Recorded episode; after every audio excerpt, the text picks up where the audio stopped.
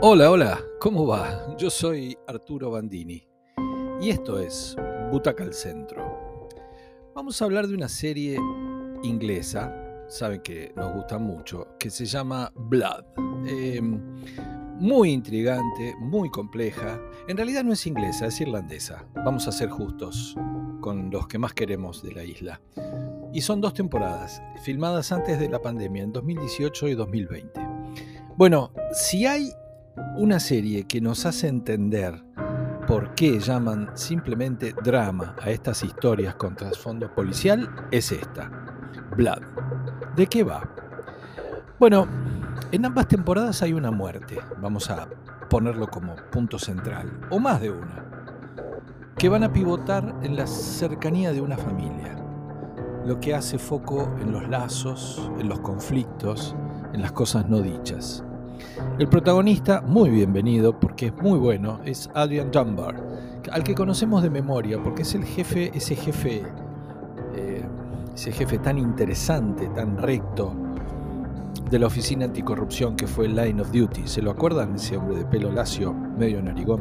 Bueno, en la primera temporada, la muerte principal, el eje de la historia, será la de su esposa, en una situación sospechosa. Dunbar va a componer a Jim Hogan. ¿eh? Es el médico del pueblo, nada menos. una persona muy importante. Un pueblo de esos rurales que pueblan las pasturas irlandesas, con gente sencilla, trabajadora, vinculada con la tierra.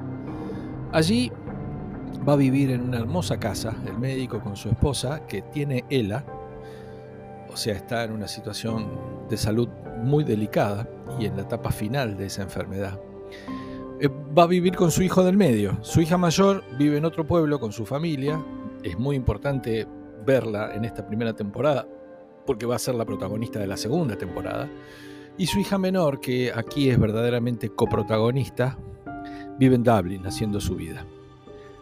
Eh, es díscola, eh, la, tienen por loca, por una circunstancia muy especial que pasó cuando ella era niña y que se va a desentrañar en el transcurso de esta primera temporada tan bien hecha.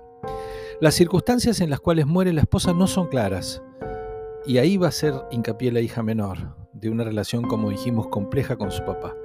Y toda la serie, nueve capítulos cortos cada temporada, se va a centrar en esa sospecha y cómo la van a manejar. Hasta el capítulo final, cuando el padre le cuenta, y la serie por supuesto reproduce, los últimos días que, los últimos dos días que pasó con su esposa. Eh, en la segunda temporada van a haber pasado unos años y el conflicto se va a centrar ahora en la hija mayor que padece la misma enfermedad que su madre y en relación básicamente con su marido. Son dos historias muy interesantes, muy dramáticas, muy potentes, muy bien construidas y con el atractivo de una historia policial por detrás que también es inteligente y bien, bien llevada. Es entretenimiento, aunque todo es dramático, y un buen desafío intelectual, además.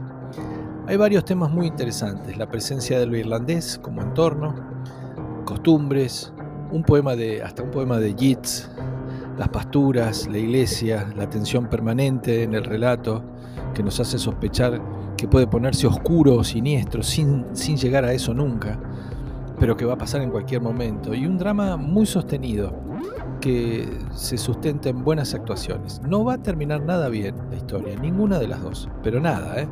El foco familiar es importante, las cosas no dichas, los cambios que van experimentando los personajes. Es lo mejor de la trama. Blood es para buscarla, era de Acorn TV, así que no sé quién reproduce ahora las cosas de Acorn, pero vale la pena buscarla. ¿eh? Es una serie sin ninguna duda de siete butacas muy bien puestas y hay que ver las dos temporadas. Que la disfruten.